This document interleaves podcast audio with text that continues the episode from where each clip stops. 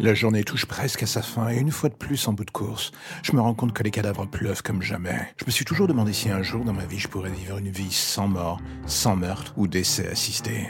Je me pose toujours la question, bien plus que de raison et à chaque fois, c'est la même mélodie en bout de course, celle du non absolu. Je regarde les gens que j'ai croisés aujourd'hui, Jessica, Kovac et tant d'autres, les survivants, les victimes, et je reprends le fil de mes efforts, presque inutiles pour changer le cours de certaines vies. Et je me heurte toujours au même problème, au mieux j'ai gagné du temps au pire, j'ai sacrifié des vies pour rien.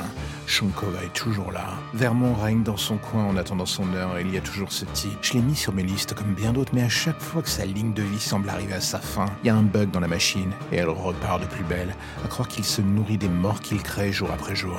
Je sais que Kovac est sur l'affaire, et moi j'avoue dans l'ombre. Je regarde de loin histoire de toujours m'intéresser à la chose. Un podcaster, ça devrait inquiéter personne. Logiquement d'ailleurs. Mais lui, c'est autre chose. Parfois, je me demande d'où viennent ces idées qui lui pourrissent le cerveau.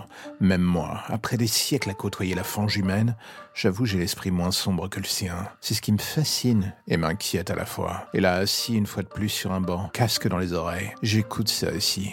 Je m'imprègne de son univers pour mieux le comprendre. Et le seul truc qui me perturbe, encore et toujours à la fin de chaque épisode, c'est qu'il a les mêmes mots que moi, les mêmes pensées, voire même les mêmes traits d'humour noir. Parfois je me demande si c'est lui qui écrit mon histoire, ou si c'est moi qui écris la sienne.